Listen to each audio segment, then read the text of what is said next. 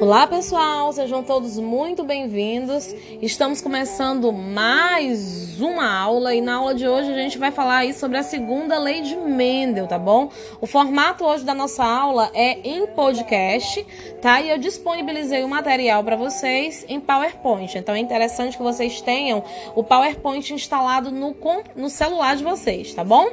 Bom, gente, a segunda lei de Mendel, também chamada aí de lei da segregação independente, estabelece que os fatores, que os alelos que nós já estudamos para duas ou mais características se distribuam de maneira independente durante a formação dos gametas e se combinem aí ao acaso, tá bom? Então, o princípio básico da segunda lei ou da segregação independente dos fatores é essa.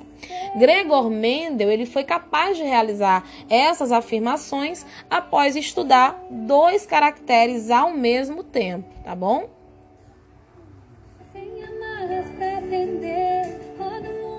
Bom, os experimentos de Mendel. Como vocês já sabem, Mendel realizou seus experimentos utilizando ervilhas, as quais possuem características bem semelhantes, tá bom? Fáceis, na verdade, de ser analisadas, tá? E ele iniciou aí o seu estudo apenas com uma característica por vez, o que o ajudou na formulação da sua primeira lei.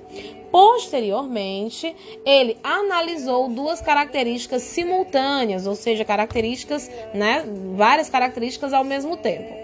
Então, nós utilizaremos como exemplos para, eh, para explicar né, o, o experimento de Mendel a cor e o formato das ervilhas, tá bom?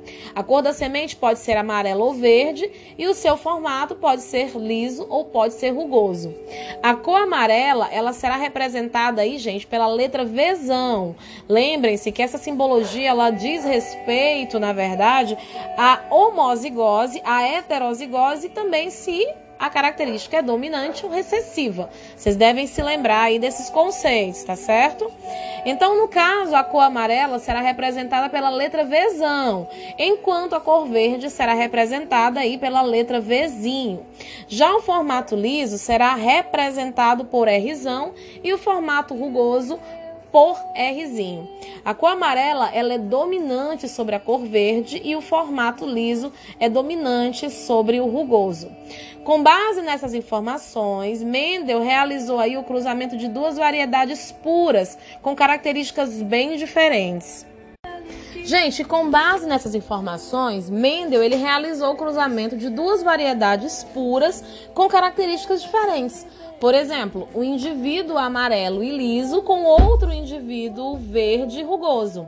Ao cruzar esses indivíduos, Mendel obteve na geração F1 indivíduos heterozigóticos com duas características, né?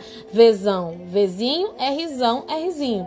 Esses indivíduos eram, portanto, de híbridos. Mendel então realizou o cruzamento das plantas da geração F1 para compreender como ocorria a transmissão dessas características. Então ele pretendia descobrir se os alelos Vzão e Rzão eram herdados sempre juntos ou de maneira independente.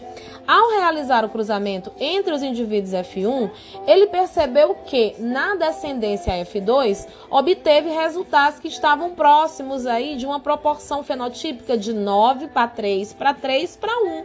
E com essa proporção, ele acabou entendendo que os alelos eles se segregavam de maneira diferente, ou seja, independente, uma vez, né, que surgiram aí mais variações que o esperado se a segregação fosse dependente, tá bom, gente?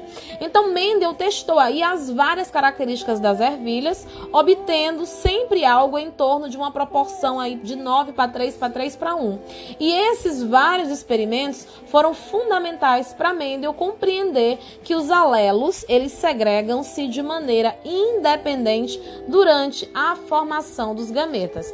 Uma coisa muito importante é que essa lei, ela é aplicada apenas para aqueles genes que estão localizados em cromossomos não homólogos, tá bom?